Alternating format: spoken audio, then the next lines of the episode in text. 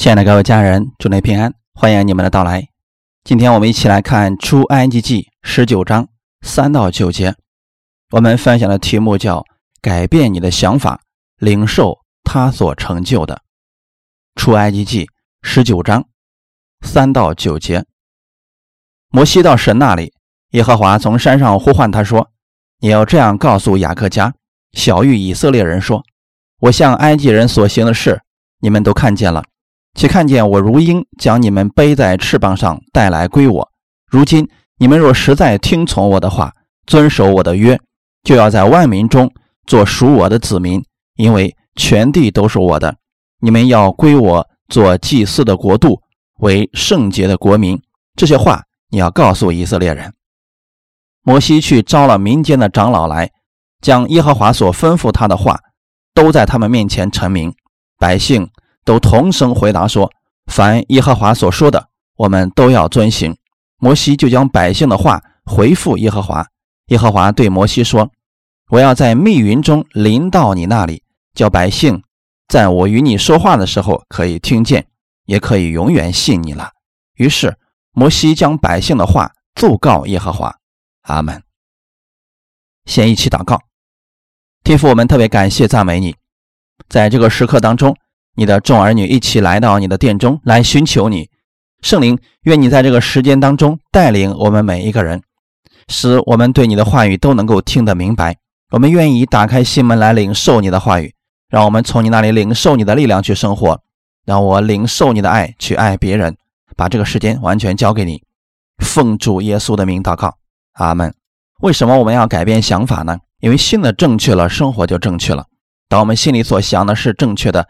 有信心了，就会帮助我们胜过忧虑，心里充满神的平安和喜乐，也会使你在生活当中充满信心。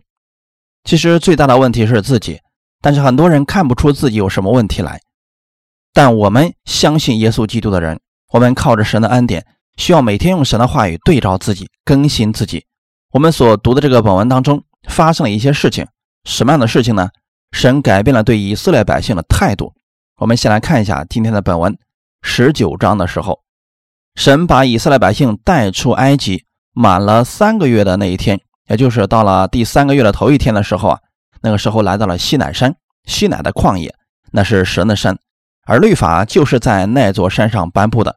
我们看到，当神把以色列百姓带到这座山下的时候，摩西到神那里，神从山上就呼唤他说：“你要这样来告诉我雅各家，小谕以色列人。”神给以色列百姓说的是什么话呢？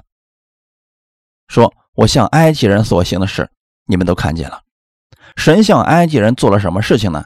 神用自己大能的手将以色列百姓从埃及带了出来，并不是以色列百姓有了好行为感动了神，是神纪念与亚伯拉罕所立的约，借着羔羊之血，神履行了自己的约，把百姓救出来了。弟兄姊妹。当以色列百姓他们过了红海以后，他们对神有没有感恩呢？有，但仅仅维持了三天。也就是说，当他们过了红海之后，姊妹们开始大声歌唱，还作了诗称颂我们的神。仅仅维持了三天。三天之后，因为没有水喝，所以这群百姓就开始埋怨摩西：为什么你把我们带到这里来呢？这里没有水喝，这里的水是苦的。神指示摩西把一棵树丢在那水里边，那水就变甜了。之后。神对百姓说：“我如此做，是叫你们知道我是医治的神。”阿门。如果人不是把目光和焦点放在神的身上，就会在困难和环境中抱怨。尽管神行了很多神迹奇事，但以色列百姓依然不相信神。这就是因为想法还是埃及人的想法。神在旷野训练他们，就是让他们的想法更新，过圣洁的生活。我们来分享第一点。忘记自己，仰望神的供应。马太福音十六章二十四节说：“若有人要跟随我，就当舍己，背起他的十字架来跟随我。”弟兄姊妹，你们知道什么是舍己吗？有人说舍掉自己吗？怎么舍？是不是我们要像耶稣一样钉死在十字架上，这才叫舍己呢？其实舍己非常的简单，就是忘记自己。现在活着的不再是你，那是基督在你里边活着。因为当你记住你自己的话，你记住最多的是什么呢？在诗篇里边说：“当我们回顾我们的一生，我们发现最多的是劳苦愁烦。所以神说你要舍己，你跟随耶稣。当你不断的看耶稣的时候，你看到的是他的喜乐平安。弟兄姊妹，所以你要改变你的想法，领受耶稣所做的。以前的时候，我们提到十字架，很多人都说十字架代表的是羞辱，是痛苦。但你知道吗？这个十字架因为耶稣上去了，他已经发生了改变。我想问弟兄姊妹一件事情：当你在街上听到救护车过来的声音的时候，你觉得救护车是干什么的呢？是拯救人的。当耶稣基督死在十字架上以后，十字架就发生了改变，因为耶稣在十字架上为我们的罪付上了代价。把咒诅变成了祝福。今天你背的不再是羞辱的十字架，而是荣耀的十字架，给人带去的是拯救和平安。所以在教会当中，当你看到弟兄或者姊妹软弱的时候，或者跌倒的时候，你应该给他的是拯救和安慰。阿门。因为这正是我们从基督那里所领受的，这正是基督为我们所做的。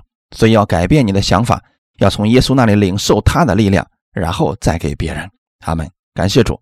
所以一定要记得一件事情：以色列百姓他们做了什么样的事情，经常的抱怨，对不对？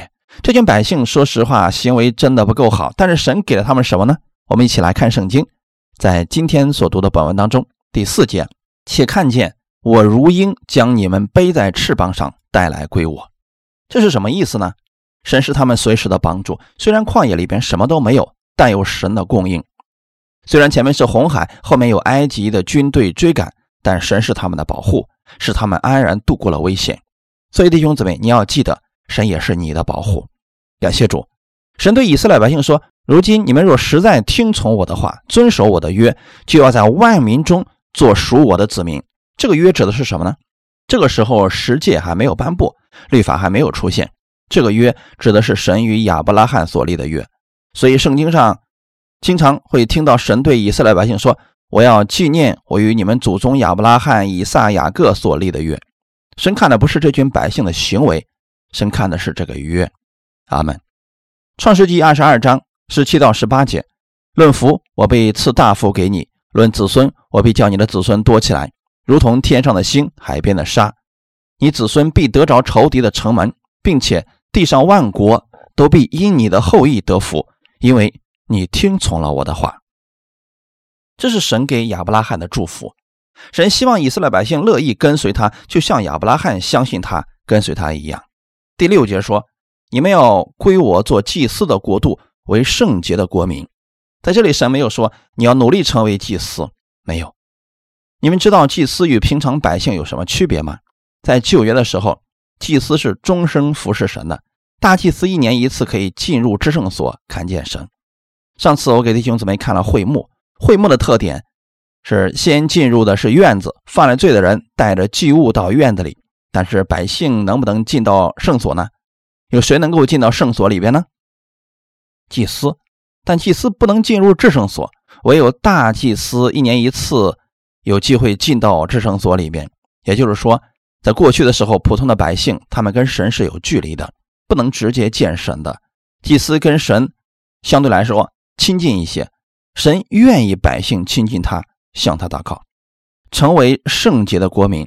神没有让他们努力的成为圣洁，这圣洁神愿意赐给他们。所以说，祭司的国度、圣洁的国民、属神的子民，这些都是神赐下来的礼物。以色列百姓需要做什么呢？相信、跟随就可以了。这就是我们的神，他愿意祝福以色列百姓。可是你知道以色列百姓做了什么事情吗？我们一起来看圣经，在第六节结束以后，这些话你要告诉以色列人。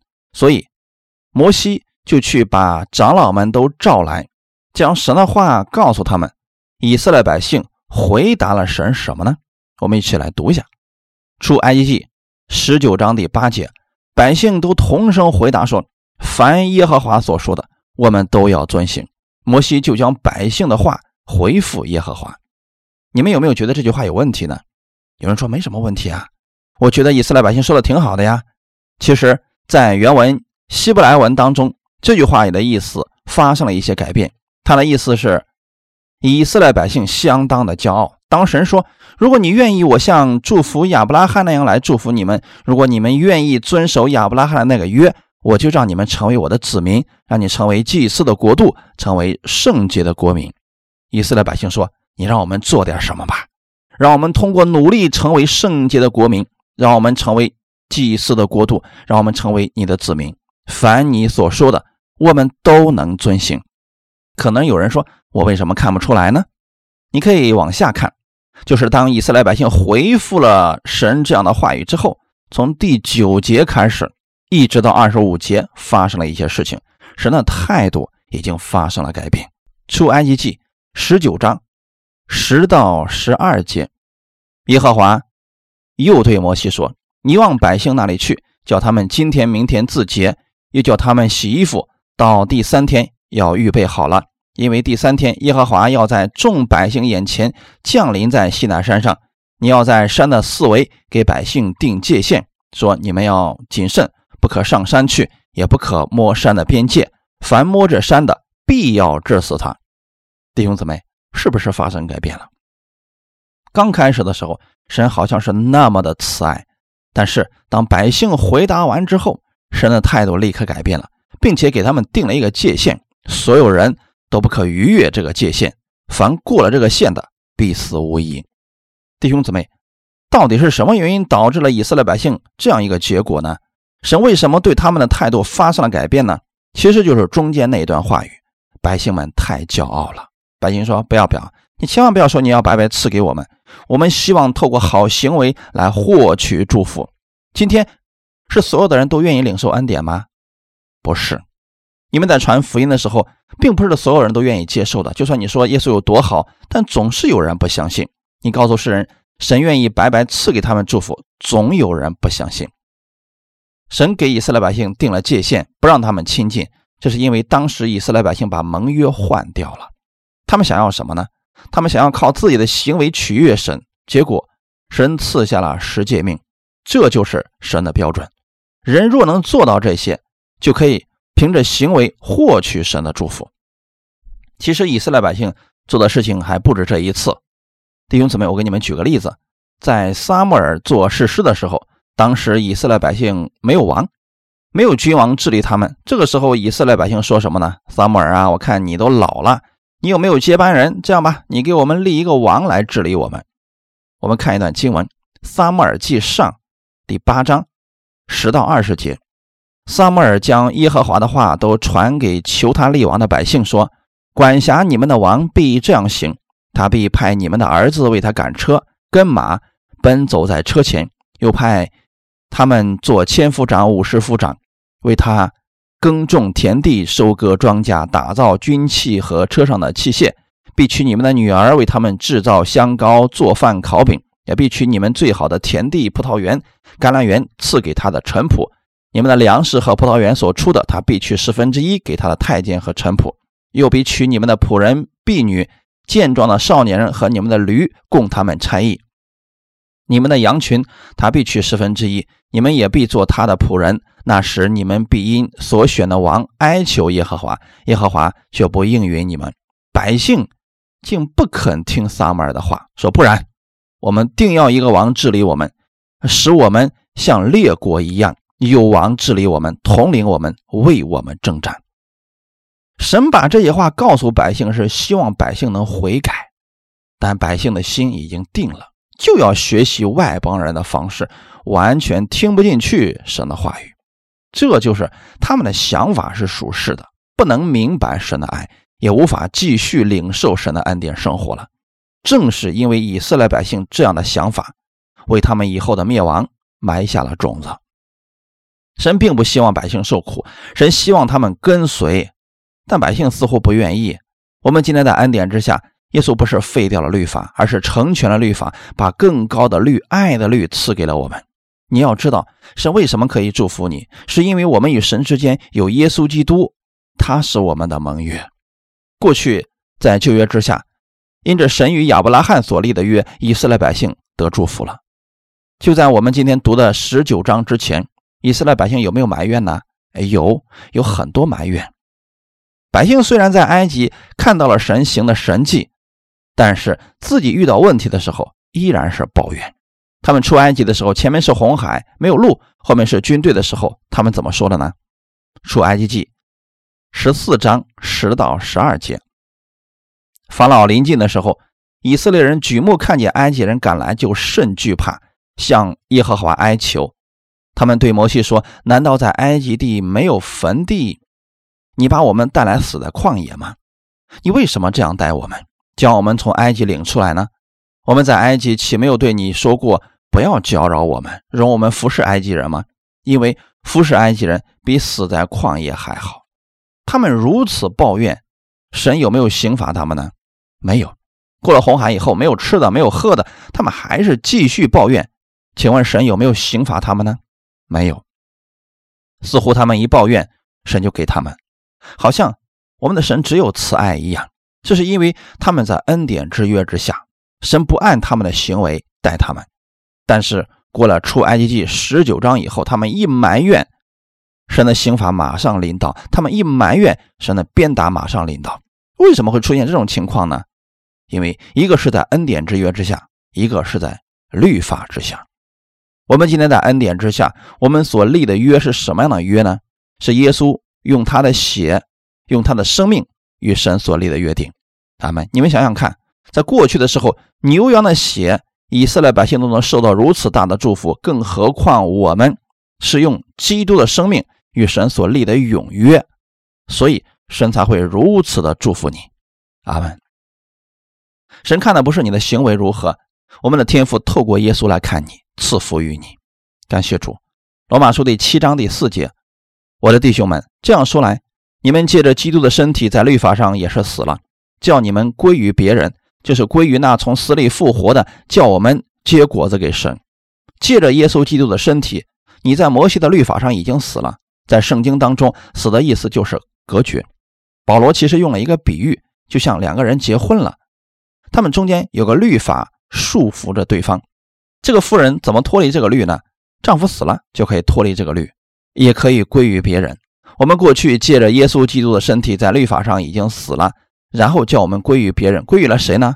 从死里复活的耶稣基督。你知道吗？这就像是说，你过去跟那个丈夫已经离婚了，现在嫁给了别人，是这个意思，明白吗？那我们想想看，这就是这段经文所要表达的意思。我只是用另外一个方式给你们解说一下。这个女人跟她丈夫离婚以后，嫁给了别人，能不能隔三差五的回去跟她原来的丈夫睡一块呢？弟兄姊妹，这就是现在我们的样式。我们跟律法已经离了。阿门。罗马书第七章六到七节，我们既然在捆我们的律法上死了，现今就脱离了律法，叫我们服侍主，要按着心灵的新样，不按着遗文的旧样。这样，我们可说什么呢？律法是罪吗？断乎不是。只是非因律法，我们就不知何为罪；非律法说不可取贪心，我就不知何为贪心。弟兄姊妹，这里说的是两种约。我们既然在捆我们的律法上死了，这里边的律法指的是十条诫命，现今已经脱离了律法。阿门。所以不再是像过去遗文一样生活的人。以色列百姓过去在律法下生活了一千五百年。神根据他们的行为赐福给他们，当他们行为不好的时候，就落在了咒诅之下。但我们已经在捆我们的律法上死了，脱离了律法。在基督里，我们服侍主不是迫于无奈，而是甘心乐意的，是按着心灵的信仰。我们要分享第二点，要记住你的新人身份，领受他为你所成就的功。先来看一段经文，《希伯来书》第十章。十六到十八节，主说：“那些日子以后，我与他们所立的约乃是这样：我要将我的律法写在他们心上，又要放在他们的里边。以后就说，我不再纪念他们的罪愆和他们的过犯，这些罪过既已赦免，就不用再为罪献祭了。”神说：“那些日子以后，指的是什么日子呢？耶稣基督在十字架上喊成了，他从死里复活以后，当耶稣基督完成他功的时候。”神说：“我不再纪念他们的罪愆和他们的过犯了，是因为已经有人代替了我们的罪，神的公义被成全了，那就是耶稣在十字架上所做的一切。阿门。所以你要记住你的新身份，你现在是神的儿女，忘记你过去的样子吧，来领受你的新身份吧，弟兄姊妹。因为神不再看你是可恶的，神看你是全然可爱的。阿门。我们来看一段经文，《约翰一书》第四章。十七节，这样爱在我们里边得以完全，我们就可以在审判的日子坦然无惧，因为他如何，我们在这世上也如何。有人说，我们在今世的时候一定要努力的为神做工，等我们去了天国以后，我们就能变得富足，那个时候我们就可以跟耶稣一起享福了，对吗？我们来看这段经文是怎么说的。十七节说的是，我们在神我神完全的爱里边，在爱中建立了我们自己，使我们在审判的日子可以坦然无惧。神不再纪念我们的罪了，因为耶稣已经为我们付上了罪价，因此我们可以领受基督的爱而生活。人从耶稣那儿领受的是耶稣的爱，给出去的也是基督的爱。审判的日子到底是什么日子呢？你可以理解为将来在白色的大宝座面前审判众人的那个日子，那是审判的日子。但那个日子你是可以坦然无惧的，因为神不再审判你了，神也不再纪念你的罪愆了。阿门。因为耶稣如何，你在这世上也如何。请问，现在耶稣是有罪的吗？请问现在耶稣是不是公义的呢？所以你也是公义的。耶稣是不是健康的呢？所以你也是。耶稣是不是被神所喜悦的呢？所以你也是。你觉得耶稣的祷告神会不会垂听呢？所以你也是一样的。我们不是等到将来我们都进入天国的时候才跟耶稣一样。圣经上说的非常的清楚，因为他如何，我们在这世上，在这个世上，阿门。当你身上有某种疾病的时候，你可以大胆的来领取耶稣的应许，宣告他的话语。因为耶稣现在他在天父的右边，他是健康的，所以我们宣告：我在这世上也是健康的。我不是靠着我的好行为，神才会医治我。因着耶稣，神已经医治我了，已经喜悦我了。我领受他的医治。做生意的时候也是一样的呀。当你跟客户谈生意的时候，你要这样说：耶稣的智慧如何，我也如何。主啊，我相信今天你会把耶稣的智慧放在我的身上。你赐给我当说的话语，引导我，让我带着你的智慧做事。耶稣如何，我们在这世上也如何。你可以在这个世上活出耶稣基督的样式来。阿门。有人总是问我说：“我可不可以做某件事情呢？”其实很简单，每次你做这个事情的时候，你要想一下，耶稣愿不愿意做这个事情。但凡是对我们有益处的事情，圣经上是不会禁止的。但如果有些事情对我们会造成伤害，神就一定不愿意我们去行，我还是建议大家多读圣经，就有属天的判断力了。有人会问说：“那圣经上没有明说的事情，我们要不要去做呢？”其实某件事情，当你想要去做的时候，你要问一下自己：耶稣会不会做这样的事情？如果耶稣不会做，那我们也不要去做就可以了。要记住你的新身份，把你的目光放在耶稣基督的身上。现在是基督在你里边活着。魔鬼他是一个控告者，总是让我们看自己的软弱不足。我们若看这些，就容易灰心退后。你要改变你的想法，用基督的眼光看自己。在基督里，你是新人，是神所爱的。要记住你的新身份，要宣告你在基督里边正确的身份。思维改变了，行为自然就不一样了。所以每天早晨，你要靠着神的恩典，正确的宣告：天父，我感谢你，你是我的主，我知道。你爱我，耶稣如何？今天我在这世上也如何？我知道，无论我往哪里去，你的祝福都会跟随我的。你的恩典够我今天所用的。我领受你的爱，在生活中经历你的同在和大能。我们需要不断的被提醒，因为我们很多时候，我们突然就忘记了，我们就回到律法之下，靠自己生活了。因为肉体是偏向于罪的，偏向于邪恶的。这就是我们每周都要来聚会的原因，因为。你总是要被正确的来提醒，这样信心就会充满了。阿门。不断的用神的话语提醒你的新身份。当你不看耶稣的时候，你看的是你自己，你整个人会消极，会看到很多的问题。但你把焦点移到耶稣身上的时候，你会发现基督的大能，他有能力解决这些问题，并且帮助我们在凡事上得胜。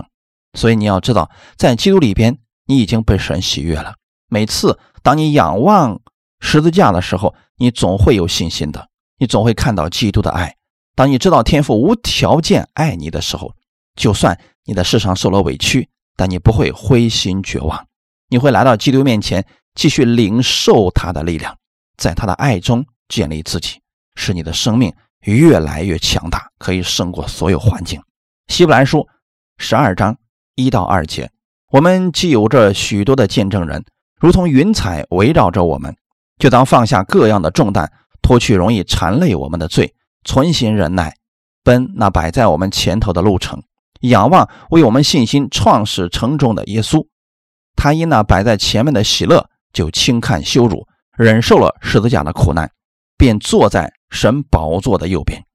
每次当我们觉得有重担的时候，我们就仰望神的应许，不断的调整自己的想法，领受他的话语，用神的话语更新自己。圣经上有那么多人跟随耶稣，抓着神的应许生活的人，我们看到了他们的结局。神是信实的，信靠他的必不致羞愧。我们不断用神的话语更新我们奔跑前面的路程，神给我们预备的是更美的祝福，在他的爱里，我们更有盼望。愿意弟兄姊妹每天更新想法，与基督的想法同步，按他的话语生活，必会在生活当中有美好的见证。一起来祷告，我也鼓励弟兄姊妹，现在你就来到神的面前祷告，把你的重担交给神。也许你以前是活在律法的捆绑当中，你特别在意别人对你的看法，特别在意别人对你的评价。你要把焦点放在基督那里，只有神对你的看法是正确的，是真实的。你要看到神的眼中你是完全的，你是神所喜悦的。带着这样的心每天生活，无论遇到什么事情，你永远不会失去盼望。天父，我们特别感谢你如此爱我们。你赐福给我们，不是因为我们的好行为，是因为耶稣基督用他的生命与神所立的约，所以你会无条件的爱我，爱我到底。我在这世上是有盼望的人，因为耶稣，你永不会丢弃我。每天，我愿意用你的话语生活，请带领我在新的一周。我相信你预备了美好的祝福，我期待每天生活中有更多的经历你，认识你的美好，也能活出美好的见证。我是祝福的管道。我相信我会成为我周围之人的祝福，荣耀都归给你。奉主耶稣的名祷告，阿门。